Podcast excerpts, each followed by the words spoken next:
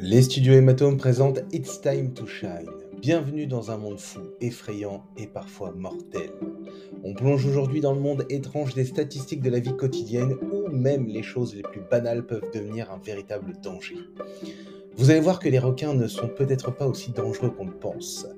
Les soldes, une affaire à risque. Ils sont responsables de la mort de 550 personnes par an dans le monde. Au vu des réductions que l'on a chez nous, je ne pense pas que la France soit concernée. Les lits américains, le danger au quotidien. Et oui, aux États-Unis, ce sont 450 personnes par an qui font une chute mortelle de leur lit.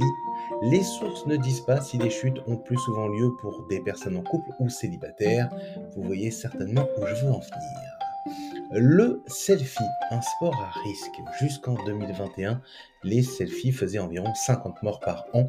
Ce chiffre n'est pas dû au résultat de la photo, mais au risque pris pour la réaliser. Les distributeurs de boissons et sucreries font 13 morts par an aux États-Unis, mais nul doute que le monde n'est pas épargné. Moustique versus requin, un combat inégal. Le moustique tue 80 000 fois plus qu'un requin, qui lui donc en comparaison fait 10 morts par an. Maintenant, j'aurais moins peur d'aller à la mer, mais je me sens obligé d'acheter une moustiquaire. Avec ces résultats, on se dit qu'il y a bien plus de choses dont nous devrions nous méfier avant le requin. Maintenant, c'est à vous de diffuser l'information autour de vous et permettre à votre entourage de devenir plus prudent.